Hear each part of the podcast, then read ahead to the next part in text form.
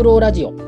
始まりました。フクロウラジオです。今日は先週に引き続き新劇場版ですね、えー、エヴァ新劇場版のエヴァンゲリオンの、えー、話について、えー、先週から引き続き議論していきたいと思うんですが先週ねあの大熊くんがあの、まあ、画家だからってわけじゃないですけど色彩色についてですね。あまりこう色について着目して議論してる人いなかったと思うんで僕なんかもおおそういう視点はあったなと思ったんですが、まあ、ちょっといろいろ聞きながら、えーと、堀内君、えー、全体的にどうでしょうか？そうですね。僕は、まあ、先週もお話したように僕は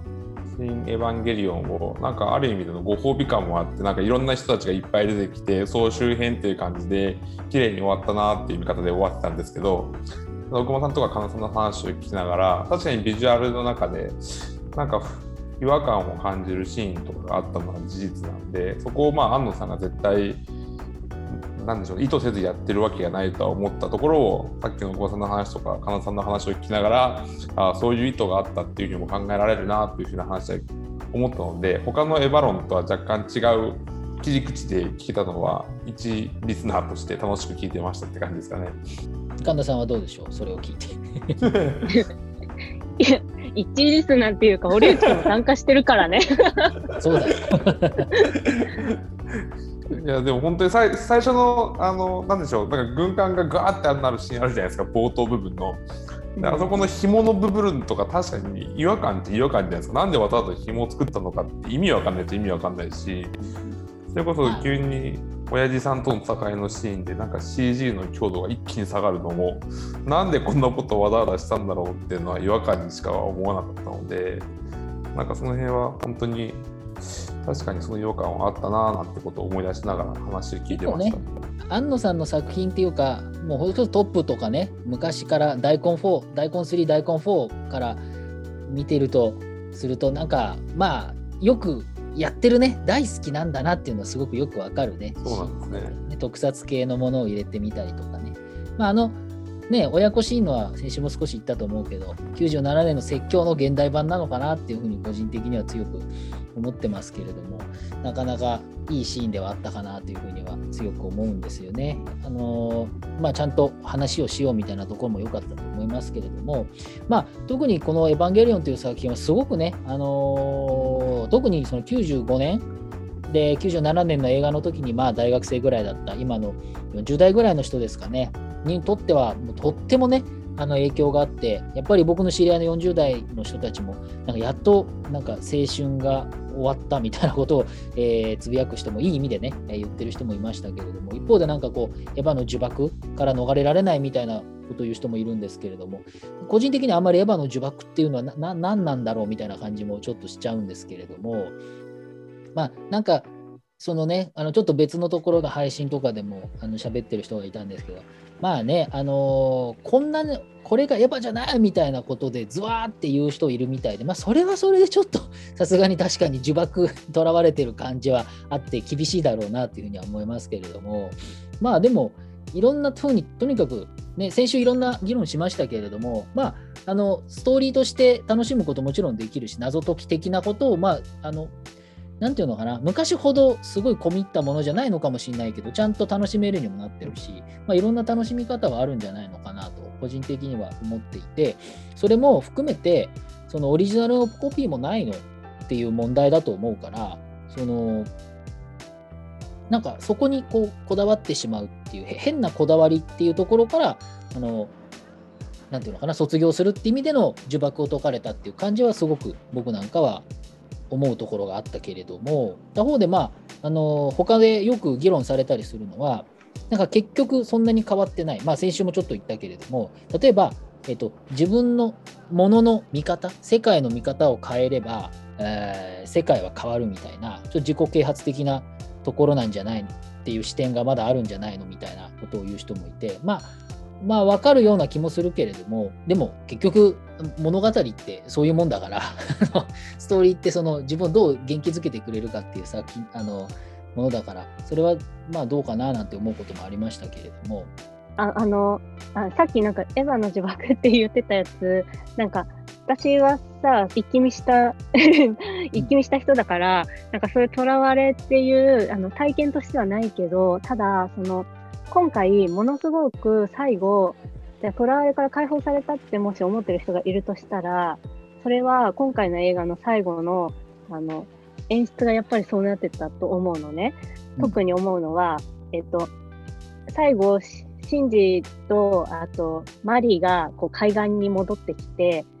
で、それで、あの、まあ、あの、本当解決した後ね、海岸に戻ってきて、うん、なんか、絵がさ、急にアニメになるじゃない。洗顔になって、波がアニメの あの絵コンテになって、で、それで、えー、一番最後のあの駅のシーンじゃなくてね、その前ね。駅のシーンの手前で、一回アニメになって、明らかに絵コンテになって、洗顔になって、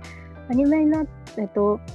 絵になった後で、また、えっと、普通のアニメの状態、カラーのアニメの状態に戻った後、駅で、あの、二人はなんか成長してて、で、それで外に出て、そしたらなんか実写の世界、実写の現代の世界が広がってるじゃない。あれって明らかに、あの、これはアニメです。そしてこれはここで終わります。で、現実に戻りますっていう、あの、そういう流れを作っていたと思うの、わざと。うん、で、あ、あれを見たら、あ、そうだ、これはアニメなんだって我に返って、で、気づいたら成長して大人になってて、で、外に出たら、あの、今私たちが住んでる現実の街、2021年みたいな、あの、ものすごく、あの、綺麗な流れを作ってくれて、さあ、さようならみたいな、あの、見てる、見てる観客たちをきちんと現実の世界に返してくれたんだなっていうふうに思ってで、多分もし開放感とかって感じてる人は、そういうところも無意識に受け取っ、ちゃんと受け取ってたんじゃないのかなっていうふうには思ったりする。そうですよね。あの、それ、僕も本当に同意するんですよ。そうだなと思うんです。だだからこそ、そのなんかエヴァの呪縛っていうのが僕の中でそのその言葉にあんまりこうみんな言う人いるんだけど僕ちょっと上の世代の人とかなんかあんまりピンとこないのはもうちゃんと終わってるしっていうかその前に97年の段階でちゃんと終わってるじゃんって僕なんかも思うんですよ思うんですつまり結局現実に戻って現実のこう日々の嫌なことに立ち向かいながら、まあ、なんとかしながら生きていくってわけじゃないですか。で別に新宿君たちだとあれ今回の新エヴァだと終わってなんか大人になってるけどそれは日々嫌なこともいっぱいあるわけじゃないですか。また苦しいことっていっぱいあるわけじゃないですか。むしろそれが人生なわけでその意味で97年と新エヴァって全然あの着地は同じそういう意味では着地が同じだと思っててでもなんかその必死に生きるってていうことの切迫感で言うとやっぱ97年の方が切迫があってむしろ97の方がよっぽど実存的に現実を生きなきゃって気持ちになるような気がしていてそこでもう一回なんかエヴァのエヴァにそのアニメに保管されたいって思うやつってどういうことって思っちゃうんですよね。むしろあの97年の方がそういう意味でのあの切迫感はあっていいなと個人的にはその強度って意味では強くてでももちろんあれはちょっとその97年の映画っていうのは、ちょっとね、あれを何回も何回も作るっていうのは、ちょっと人と、あのに人間がその、それこそ安野さん、あの時すごいあの辛かったっていうことも、まあ、よく知られていることなので、まあ、そうじゃないとできないと思うんだけれども、今回はもうちょっとその、そういう意味では、こういろんなところの調整が効いている、まあ、よくできているなって、着地もよくできているというふうに僕なんかは見ているんですけど、奥間君どうでしょう？着地がすごいよくできてたからこそ、俺結構映画館出た後のその自分が生きる現実のなんか暗さにこうああこれは映画とは違うんだよなとか思いながら結構打ちのめされてるような そういう感想もちょっと思ったんですけどね。うん、いや僕ねちょっとそこも僕はそうは思わなかったんだけどでもちょっと似てるのがあって要するにエヴァが終わるっていうけどエヴァのエヴァのっていうか始まりでもあるっていうか終わりって始まりじゃないですか。で別にその今までの25年間がまたループするとは言わないけどでも人間と同じようなもんじゃないですか。ちょっと元気になってまたへこたれてっていうことの繰り返しだからなんかそのエヴァがやっと終わったっていうことをすごく強調するようなことでもないのかなっていうふうに少し思っている。なんかそこも少しだけなんか骨が喉に骨が刺さったような気がその言説に関してはちょっとしているっていうちょっと細かい点なんだけどそういう気がしているのとあと大熊君は今その何て言うのかな。少しそのあまりに綺麗に終わったから出てきて 映画館出てったらこんなそんないい現実じゃねえよっていう苦しさがあるっていうふうにあったけど僕なんか逆になんかちゃんちゃんで終わって、何て言うのかな、正直、そんなにテンション上がらなかったっていうか、終わったなぐらいなんか、さーって流れたんですよね。それがいいと言えばいいし、そういう意味での傑作っていうことなのか、なんかわかんないなっていうところにちょっと葛藤があるっていうか、まあ、97年が僕の中でなんかものすごく強い影響があるから、そういう意味で僕がエヴァの呪縛っていうふうに言う人もいるかもしれないけど、僕的にはちょっと違うんだけど、でもなんか、すごいさらっと終わったなっていう気もちょっとしてるんですよね。なんかさ、私は見終わった時に、あの、お、思い出したのが、なんか天気の子をすごい思い出したのね。なんか見終わった後の感覚、天気の子に似てるなって思って、で、それで今、塚越さんの話を聞いてて、あの、こう、昔の97年とかのは、こう、辛い現実に立ち向かわないといけないってさっき言ってたんだけど、なんか私逆に97年っていうか、アニメは95年とかだよね、始まったの。で、なんかそのさ、90年代の時のアニメは、版のはさ、なんかもっと辛い現実に対してうちにこもるみたいなイメージなのね。こう見終わった、見終わって受ける印象は、辛い現実なんかに立ち向かいたくないから、自分、自分のこううちにこもって自分を守るためにうちにこもるとか、で、それってなんか、多分その時代がさ、なんかそういう空気だったのかなみたいな。なんかさ、失われた30年とかって言うじゃない？このまあ、平そこ成とかって。のそこのはは走りなんですよ。95年に阪神・淡路があって、山一証券のあたりの事件が96、7年にあって、いわゆる日本がうんうん本当にあの景気が悪くなって、ああいう80年代のあのアメリカを超えるんじゃないかっていうのは夢物語だったっていうのがみんな分かったのがうんこの辺の時期なんですよね。あと、あれだよね、なんか95年って地下鉄サリン事件とかあったんだよね。だから私まださ、小さい時期だし、なんか日本にいなかったとかいう時期もあったりするから、体感としてわかんないけど、多分なんかものすごい閉塞感だよねみたいなのを、なんか知識として、こう、うなんか聞いてはいるのよ、話に。でも、そう考えると、多分、ああいうアニメに逃げ込む、なんか逃げ込むための装置としてアニメは機能したんじゃないのかなって思うのね。そうなんですよ。うんいや本当にそうでだかうんらだからあの真心を君には最後の最後でそれはダメだって突っ放したとこに価値があったっていう感じなんですよ。で逆にい今の今回の映画は今の方がその97年よりよっぽど世の中きついじゃんコロナ禍だし多分本当に苦しい思いしてる人がいてそういう人たちが あれ見てああいい感じああいい感じで終わったありがとう外出てったらもうみんなマスクでつらみたいなことえ、そうなの？いありえてもおかしくくないって今聞いてて思った。いや、私はそれ逆で、なんか今の、その、私もさ、さっき言ったけどさ、暗い時代とか失われた30年って言われても、自分には実感がないって言ったじゃん。うんで、それで今のミレニアム世代、Z 世代とかって言われてる人たちって、なんか不況だっていうのは当たり前に、だから、え、今ってそんな悪い時代なんすかみたいな。なんで生まれたからずっと別に変わってないけどみたいなノリで、だからなんか天気の子とかって、なんか現実がクソとか言ってるけど別に関係なくねみたいな。自分が幸せならいいし、なんか東京とかが水水没しちゃったって、なんか別にこうやって毎日日々は過ぎて生きてるんだし、みたいな。で、だから、なんていうか、解き放たれてる感じがするのね。映画もそうだし、そういう新しい世代とか、令和っていう時代とかが、なんかそういうのが解き放たれてるっていう感覚があって、でククリエイターとかってみんなね、多分そういう空気絶対感じてると思うの。うんで、それを作品に絶対反映されると思う。だから、あの、天気の子とかと同じような流れで、なんか、もっと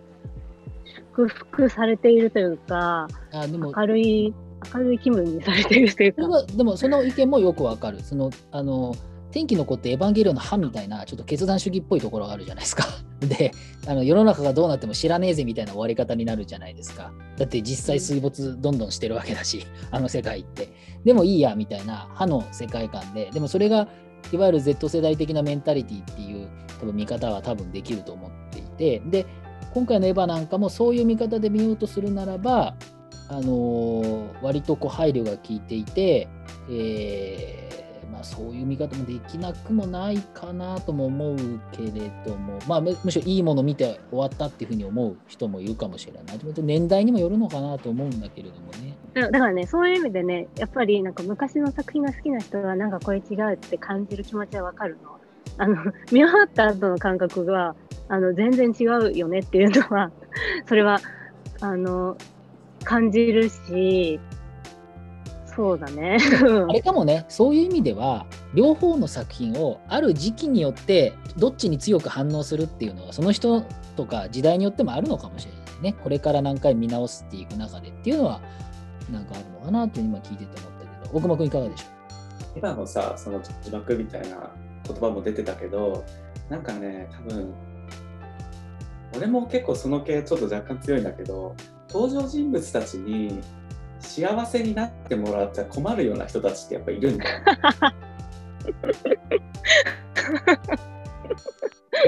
置いてかないでくれよみたいなそういう感じだと思うだってもうレイもアスカもシンジ君もみんなパートナーゲットしてなんかもう超幸せで いいじゃん。なんだみんなまだみんなエヴァに乗ってたいのにみたいな、外に出たくないのにみたいな。キャラ推しの人っていっぱいいるよね。僕あんまりキャラ推しで感覚わかんないんだけど、すごいよね。誰誰推しみたいああ。そういう意味ではエンド・オブ・エヴァンゲリオンあのストーリーとしてはあのもう何の救いもないようなあの話なんだけどその救いのなさがむしろ俺にとっては救いだみたいな感じで やっぱこじらせたような、まあ、こじらせたっていうとちょっと言い方悪いんだけどそういうようなね形での、まあ、コンテンツとの、まあ、つながりを、まあうん、感じる人もいるわけであってねそういう意味で言うと今回も終わり方としてはなんかね「君の名は」ばりの爽やかななんか階段駆け上がりシーンとかで終わっていくし、うん、ちょっと待ってくれよみたいな風にシンジ君とかも もう全くおどおどしてなくて超リア充みたいなねキャラ設定だったしあれにもう別にそのなんていうのかなストーリーの全体構造とかじゃなくてもうそこだけにももう違和感を感じるっていう形で、うん、あのこの映画はダメだっていう風に言ってる人は多いと思う実は少なくないと思う。あ、それはわかる。あの要するに、あの、なんかね、必死、あのね、要するに97年必死に作ってたのよくわかるじゃないですか。もうどう見ても必死に作ってるっていうか、やばい感じで作ってて。でも、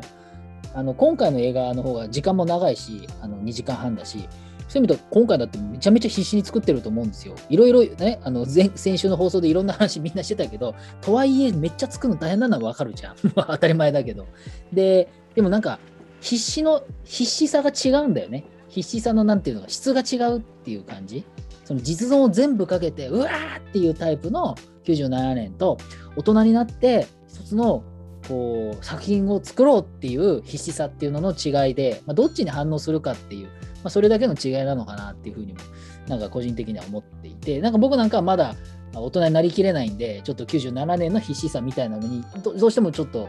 心が向くっていうでも自分の実存としては今は心がそっちに向くっていう感じなんです。97年はなんか内容的なやっぱり部分で狂気を感じますよね。でこれ前編でも言ったことだけど今回の「シーエヴァンゲリオン」に関しては内容じゃなくてやっぱ形式の方に俺は狂気を感じるし、まあ詳しくはその前編でいろいろと話したんですけどでもだからこそストーリーとしてはやっぱり、うん、ちょっとね現実とは若干こうズレがあるような内容にはなってたなんかこういう言い方もねちょっと良くないんだろうけど今のこの現実を幸せに生きてる人は「新エヴァンゲリオン」を見てすごいこう幸せな気持ちになるんだと思う。でも今の現実をなんか辛い気持ちで生きてる人にとってはこれは俺らの現実とはもう全くかけ離れてるしエヴァはそっち行っちゃいけないだろうっていうような形で拒絶するっていう気持ちもすごいわかるまあ、だから、あのですよ、あの、Q アノンみたいな人たちは、あの、ダース・レーダーさん Q アンノって言ってたけど、そういうタイプの、そういうタイプの人たちは救われないっていうことですよね。なんかそういう人たちに対する解決策の提示にはなってないよっていう意味では本当にそうだと思う。あと、まあちょっと本当打足だけど、97年ってストーリーにこだわってるっていう感じもするけれども、なんか映像にもこだわってる感じはしましたけどね、なんていうか、今回も両方の映画であのでかい綾波の顔が出てきてくるじゃないですか、その保管の象徴として。97年って、ブッシューって、あの保管を否定した時にブシューってあやめが血が出てんだけどものすげえ綺麗なバイオリン流れるじゃん。俺あのシーン好きなんだけど明らかに頭おかしいじゃん。あそこ。で今回なんかは同じような感じなんだけどなんかなんか別に普通に見えるんだよね。そうだよねみたいな。あとなんか全体でちょっと音楽がところどころあんまり好きじゃない音楽が多かったかなっていうこれも打足なんだけどちょっと感じ合ったとこもあるけど。それ言ってましたね。あの昨日の昨日のてかの収録の前日のダースレーダーさんの番組でも BGM に違和感があったって。後半はまだななんていうのかななんかなんかよくありそうなあのあのちょっと元気の出るこうクラシックな音楽がいっぱい流れててあれ？みたいななんかちょっとなんか違和感感じるとこもいくつかあったすごくいいとこも多かったけどっていうのは感じましたけどあの今まで聞いた堀内くんどうですか？そのどの辺に刺さりました？我々の議論の。そうですね。音楽どうだった？BGM 音楽はそんなに違和感感じず僕は来てしまって最後の叩き光るで気持ちよく僕は帰ってしまったので。逆じゃねえか。めっちゃいい客じゃん。リア充な客じゃん。だからちょっとそのなんか大熊さんさっき言ってた僕は今幸せなのかもしれないですけど特段普通に楽しく見終わってしまって帰ってしまったのでただでも僕あれなんですかね最後のあの大人になったシンジとマリが出てくるシーンがあるじゃないですかあれを皆さんがどう見たのか若干気になってて茶番って思ってた、俺は。何これみたいな。だからこそなんであれを差し込んだんだろうなっていうのを皆さんはどう思ってこれを終わって帰っていってんだろうなっていうのは多分僕映画館見てた瞬間に一番まあ最後だったシーンもあるのであれはでも、あの物語をこう閉じるときに必要な最後のピースだっていうことは分かるよね。それは分かるんだけど、なんていうかそのマリとシンジの結びつきにこう必然性を感じれない部分もやっぱあるから、それまでのストーリーの流れで。そこはやっぱりもう茶番でしかないなって思ったけど、でも俺逆に言うと、あの茶番で言えばさ、普通にあの四季並みと健介がくっついてるのだって、まあ、茶番だし、あのレイと薫くんがくっついてるのだって茶番だしその最後がああいうパロディーものっていうか茶番としてこう着地してるっていうのが結構すげえ重要なことなのかなっていうふうにも思うんだよ。こういうふうに言うとちょっとこう議論をまたさらに複雑にしちゃうかもしれないんだけどあの教科書的にっていうか否定的にはいくらでも言えるんですよ。まあ、今言ったみたいに健介と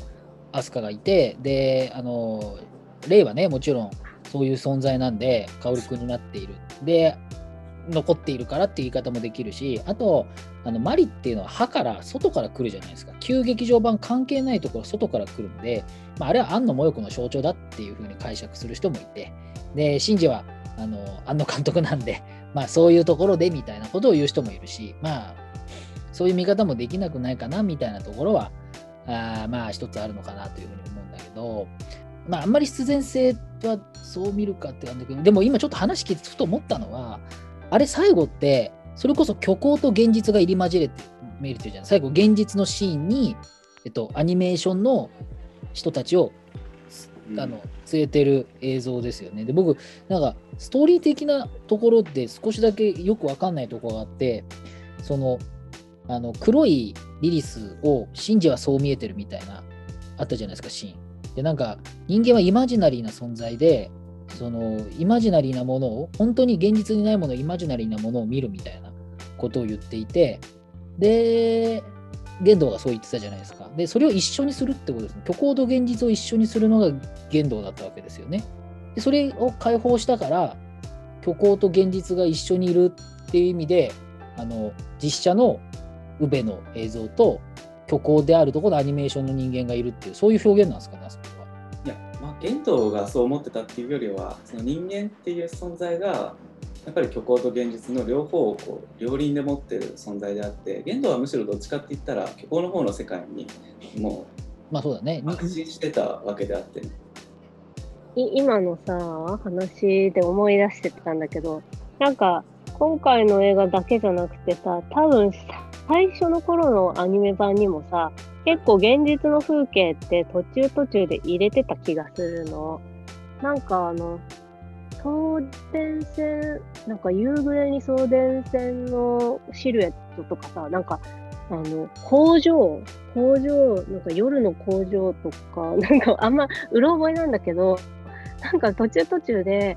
あの現実の風景を入れてる、入れてるような演出を、なんか初期の頃もしてた気がするの。初期の頃か、あの途中のあの上波球の中かちょっとわかんないんだけど、で、アニメ、アニメ映画でさ、なんで現実の写真とか、現実の風景入れるんだろうって、結構不思議じゃない？あんまりさ、それってさ、上等手段ではないっていうか、それやるのは、あの、かなりわざと本当にあえてここは実写の、だって実写風なさ、イラスト描けばいいだけなのに、あの実写をそのまま載せるっていうのは、あの、ここは実写じゃないといけないっていう、あの、意味がある、あるわけで、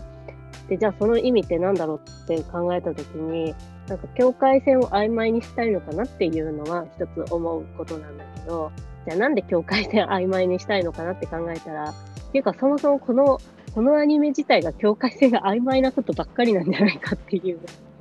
ような気がして、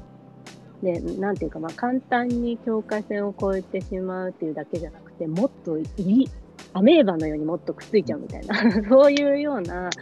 曖昧さをはらんでる作品だから、そもそもが。だからなんか実写に、なアニメに実写を入り乱入り混ぜてくるっていうのは、なんかわかんない。もしかしたら安野さんが無意識にやってるのかもしれないけど、でもじゃあそれなんでだろうって掘り下げていくと、そういう曖昧にしたいもっとあの混ざり合った感じを表現したいのかなっていうのは感じるところ、私的には。ちょっとわかんないけど、真意は。安野さんってそういうもともとエヴァに関わらずそういう作家ではあるかなっていう気はしますよね。割とその忠実な再現みたいなのにこだわるところもあるのかなっていうふうにも結構思うかな。でもそういえばあのほらナディアって最初パリから始まってて でそれをねエヴァも今回もパリで始めるとかねなんかそういうところとかその自分の作品の中のオマージュっていうことでもその実写、えっと虚構っていうこともそうだしオマージュっていうのもまさにねあの特撮のオマージュ自分の作品のオマージュとかっていうところでそのその境界的な存在っていうのは、まあ、確かにそうかもしれないですよね、うん、それはまあオリジナルコピーって言ってもいいかもしれないけどそういうのはすごいこだわってる人ですよね。いやそれで言うとそのラブポップってね、ハノさんが撮った実写作品があるけど、あのラブポップとかもね、その現実と虚構を曖昧にするような、あの物語の中で突然、その特撮スタジオの中で主人公たちが、まあ、明らかにそのストーリーとはこう関係のないこう世界線で動いているシーンっていうのがこう挿入されたりね、それは安野さん安野さんの、まあ、決まったやり方の一つではあることは言えるよね。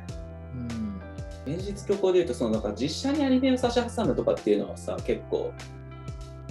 あるよなっていうふうには思ってアリ・コルメン監督の「未来学会議コングレス」うんうん未来学会議コングレスとかも、まあ、途中まで実写なんだけど途中からあのアニメと実写がこ入り混ざるような形になっててあれもなんていうかオリジナルコピー問題と絡めてあの論じることができると思うんだけどなんかストーリーには触れないけどその大きな枠組みで言うとあれは結局物語のその主人公の人の意思を貫徹するために偽物の世界でもいいから意思を貫徹できるようなそういう世界線を選んで旅立っていくところで終わる。そうだね、うん。だからそのコピーオリジナル問題とその、まあ、実写アニメっていうようなその境界だったりとか現実虚構っていうような問題は、まあ、そういう方法論とも絡めていろいろと話すことはできるかもしれない。うんなんかこうちょっと今いろんな今週ね先週と引き続きいろんな話したんですけどなんか僕今てかここのところぼんやり思ってるのはこの「エヴァンゲリオン」っていう作品今回の新劇場版ってなんかこう12年経たないとなんか何が起きたのかってなんか分かんない気がするんですよね。なんか今もちろん見てすごいいろんなこと考えたりするんだけどなんか1年ぐらい噛みしだかないと なんていうのかな熟成させないとなんかっていうようななんか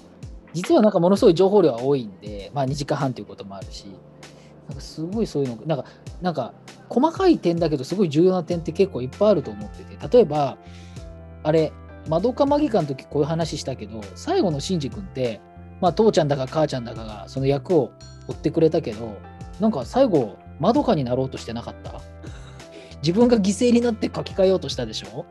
なんかそういう意味ではマノマギのところも少しあったかなと思うし、まあ、それぐらいシンジ君急に無双しとるやんっていう、ね、急にキリストになったじゃんみたいなシンジはキリストを超えたみたいな世界観が 出てきたと言えなくもないしなんかそういうのも考えてみれば細かい点だけど結構あるよねそういうところね。東博樹さんがね男の人がこんな作品を作れると思わなかったっていうふうにエヴァ上映後のあの言論カフェでのトークでそういうことを言ってたけど俺も本当にその通りだなっていうかその東さんの感想は本当に最も素晴らしいなんていうか感想のうちの一つだなっていうふうに、まあ、偉そうにあんま言えないんだけどやっぱなんか、まあ、精神分析とかの話とかだとさやっぱり物語っていうかそのフェチ的な妄想にこだわるのが男なんだよね。そういう意味ではその急劇場版っていうのは随分フェチ的な妄想にこうとらわれてた部分ってすごいあったと思うし新宿自身が。でそれが結局反転して最後ミソジニー的な感じでさアスカの首絞めちゃうだったりとか人に対するこの恨みっていうのがどうしても抜けないようなそういうキャラの設定になってたけどそういう意味でなんかなんていうの何かにこだわるとか何かを守ろうとする悪い意味で何かを守ろうとするとかっていうようなそういうような構えは一切シンジ君はなくてそういう意味では本当にマドカマギカともつながるしそれはなんていうか男っていうその物語にこだわる男っていう、まあ、精神分析的なそういうパラダイムからは抜け出るような、まあ、本当にそういう意味での素晴らしい作品だったんだろうなっていうふうにも思うし。まあ、そういう意味でやっぱり、ね、やっぱり二十数年前に一回パンツを下ろしたってよく言う言う表現で言うことは言われるけれども、きっとそういうね、まあ、全てを出したって、そこからまた20年っていう歳月をかけてできてったな、なかなかすごい。あれだってああいう感じのなんていうのかな弾き方っていうのかな。まあそのフェチ的な妄想にはとらわれないっていう形でまあ主人公のキャラを設定するだったりとか物語の全体構造を設計するっていうのは間違っても宮崎駿とか新海誠にはできないだろうなっていうふうにも思うし。そうだね、そういう意味では、すごく今回は、そういうものと切れているから、あのまあ、いい意味でも、まあ、ウェルメイドって言い方はもうすでになんか手垢ついちゃってるけど、なんかよくできてる感じがするんだよね。うん、どうですか？リスナー代表、堀内君は その、その論点は。堀内くんはなんか好きなキャラとかいないんですか？エヴァンゲリオンの中で。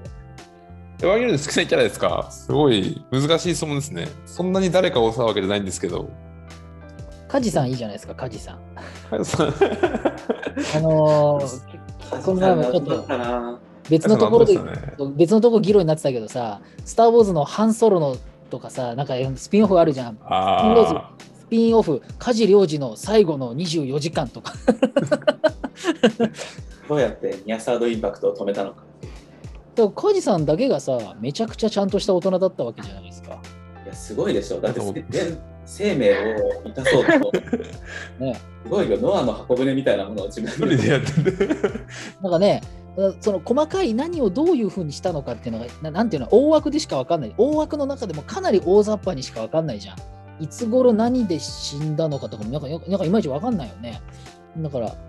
梶さんの男っぷりっつうかね、なんかすごいところっぷりを見たいよね。カイさん死んでるシーンないですもんね。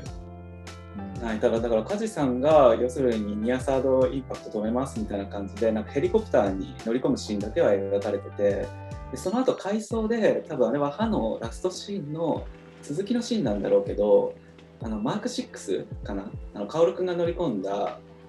あのエヴァンゲリオンが、多分セントラルドグマに到達して、あのリリスの首をこう取ってる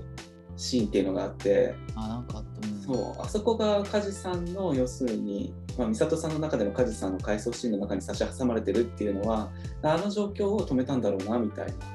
ななエヴァとリリスのてかまあ使徒である薫君とリリスのその接触っていうのを梶さんが何とかして止めたんだろうなみたいなだからスピンオフ楽しみですよねまあ あるんですか？その時だからその時あの歯のラストの「シンジ君!」とかってメソさんが言ってる時にはもうお腹の中に子供がいたっていう設定なんですかね。そうですよね。普通に考えて。そうですね。まあまあでもテレビマンもねあのほらあの友達の結婚式で行ってなんか酔っ払ってうんたらかんたらみたいな、まあ、あのシーンぐらいの時からまあまあてかまあそうかもうそういうシーンもあったかあのそういう交流があるのはもう描かれていたしね、うん、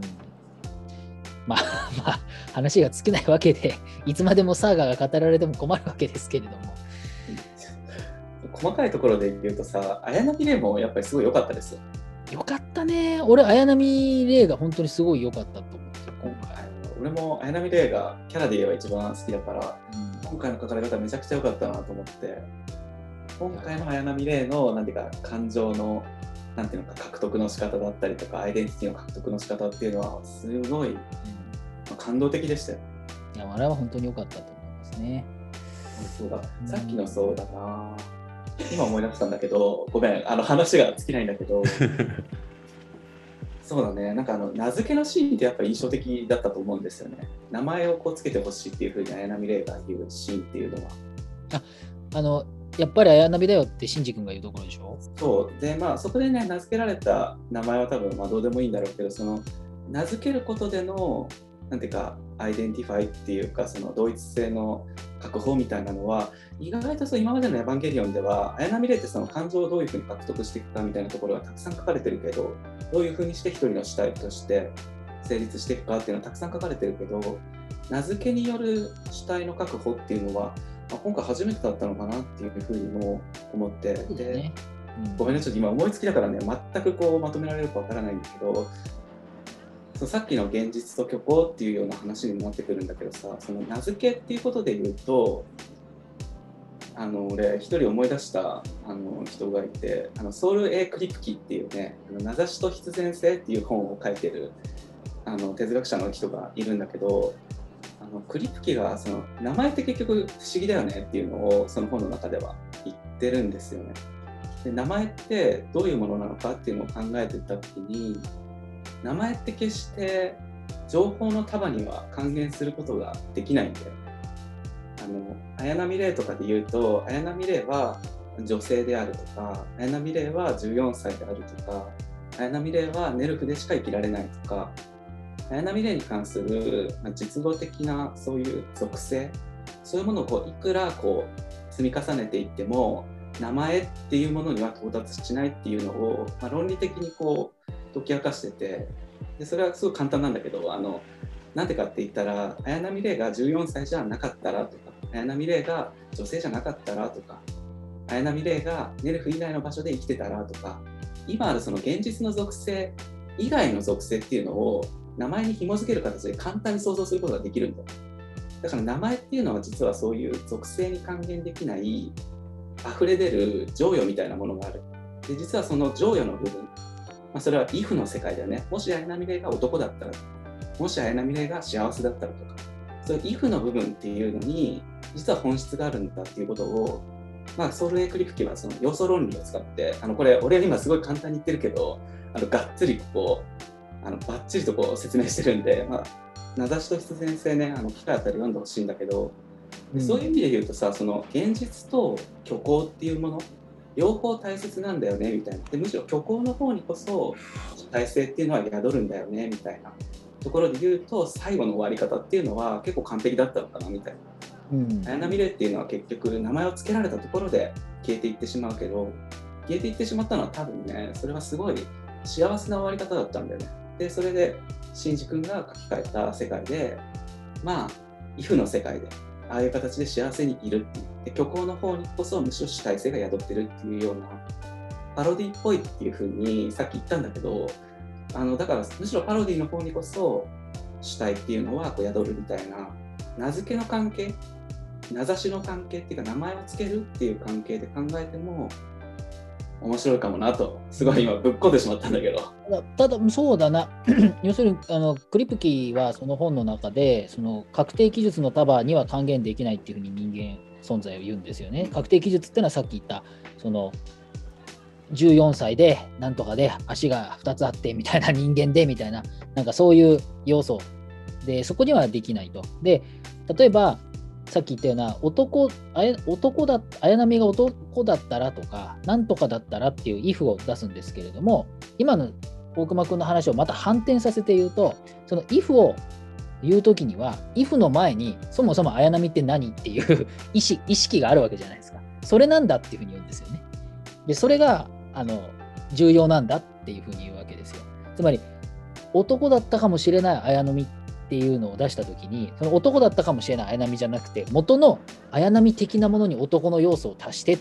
ていうのが if なわけでってことは頭の中に綾波の的なイメージっていうのはあってまあ、それが結構重要だっていうふうに言うわけ。そこは重要だっていう考え方があって、で、話につければ、そのコピーなのかオリジナルなのかっていうのは結局 if なわけで、そのオリジナルな綾波とか3人目の綾波とかっていうんだけれども今目の前にいる綾波的なもの自分が持ってる綾波のイメージそして目の前にいる綾波っていうのは重要であると。でそこを視点で考えてるわけだからもうあのオリジナルだろうコピーだろうが綾波は綾波だよっていうところに、まあ、結構意味があるっていう、うん。まあ、そういう解釈でもいいのかなというふうには今思いましたけどね。クリプキの話は結構難しいんでね、また。でもおすすめだし、名付けで言えばラブポップのラブポップもさっきちょっと話した前半だったかな。うん、あの名前っていうのがすごい重要なモチーフで出てきてるから、まあ、それもおすすめです。で今のさ名前の部分さもう一回もう一回掘り下げてもいい？あの私さ名前をつけるっていうさ認識がさこうものものにさ名称をつけるのって全部が一つになってたそれこそさっき言ったアメーバみたいなアメーバみたいな状態の中で一つ一つのものを分離させていくっていう作業だと思っててで例えば机と机にの上にあるリンゴっていうのはその机リンゴっていう名前がなかったら一つのもの一つの一体化した一体化した物体になっちゃうけれどこれはリンゴです。これは机ですっていうふうに名前を付けられたことによって机と机とリンゴは別のものになったっていうふうにあの名前に関してはそういう認識でいてであの要するに名前がない状態だとあのなんかこう世界の中であの一つのものとして分離して存在していないというか あの名前を付けたら初めて分離したものになるっていうイメージでうんうんうん。わかるわかる。そこはすごくよくわかる。あのあれでしょ？あの前に言ったディバインとかさ神であるディバインとか、ああそうだね。それはつながるね。でもちろんそうなんですよ。であの基本的に名名前をつけるっていうのはあまたあるものから区別をするっていうことなんだけれども、うん、ご存知の通り、えーと、コップっていうものはコップっていうふうに名指すこともできるしそれを人を殺すための凶器として名指すこともできるわけですよね。うん、こういう現象学っていうんだけどそのある存在が名前を付けたからといって一つのものに限定はされないわけですよ。うんうんうんうんあ飲むものとしてはコップになるけれども、えっと、うん、人を殺すための凶器というふうにもなれるから、うんうん、えっと、そこでちょっと実は、えっと、名前は一つあるけれども実はたくさんの意味付けがあるんだよっていうことに、まあ、開かれていく。あなるほどね。っていうことがあると。で、さっきのクリプキの話で言うとそのえっと、名前を付けているっていうこととその後ろにいろんなイメージがあるっていうことの、うんうん、まあ、連関の中で考えないといけないっていう議論だと思っていてだからその if がいっぱいある。大熊君の話で言うとなんて if がある状態が大事。だから普通で考えれば綾波レイとかあの序盤とかそうだけどさ綾波レイがどういう存在なのかっっていうその綾波レイとはこういう存在であるっていうその術後の方にこう結構綾波レイはこう反応して綾波レイだったらこうするのか綾波レイだったらこういう状態が正しいのかとかっていうどういう属性が綾波レイなのかっていうふうにこうなんていうのかな着目するんだけど最終的にはそのそうじゃなくてこう名前を付けてほしいっていうふうに言ったっていうところはその綾波レイどんな状態であっても綾波レイは綾波レイなんだ。っていうそういう状況を作りたかったっていうことでその意味で、まあ、現実と虚構っていうのを全てひっくるめた状態で綾波レイっていうそのあの存在の、まあ、確くて押したかったっていうそういうことなのかなっていう。まあ、コピーでもオリジナルであっても、あのそこには関係ないっていうことだよね。ここにいるその存在そのものがあ固有にあるっていうことを結構高らかに歌った本当にいいシーンだよね。コピーオリジナル問題に決着をつけたっていうことでもあるしね。えー、ちょっと長くなりました。あのー、我々収録の時計ではもうすぐ12時を超えてしまうので、えー、いろんな人々が、えー、やっているので、そろそろ終わりにしようかなというふうに思います。えっと、まあ、エヴァンゲリオンの話いっぱいしてきました。安野さんの話もいっぱいしてきましたけれども、まあね、あのこの番組だけじゃなくて、いろんな人が今、日本中で、まあ、世界中でエヴァンゲリオンの話してると思いますけれども、まあ、本当ね、あの、素晴らしいものを見たっていうことは間違いないのかなというふうに思うので、引き続き我々もね、まあ、我々自身もね、何かこう、今はトークでですけど、何かをね、作っていけると嬉しいなと思いながら、こういう活動を続けていきたいと、まあ、強く思う次第ですね。はい。というわけで、えー、今回の、えー、エヴァンゲリオンについては、まあ、このくらいにして、またね、えー、次回、他のテーマで、まあ、いろんな議論したいかなというふうに思っていますので、またどうぞよろしくお願いしますということです。ということで、フクロウラジオでした。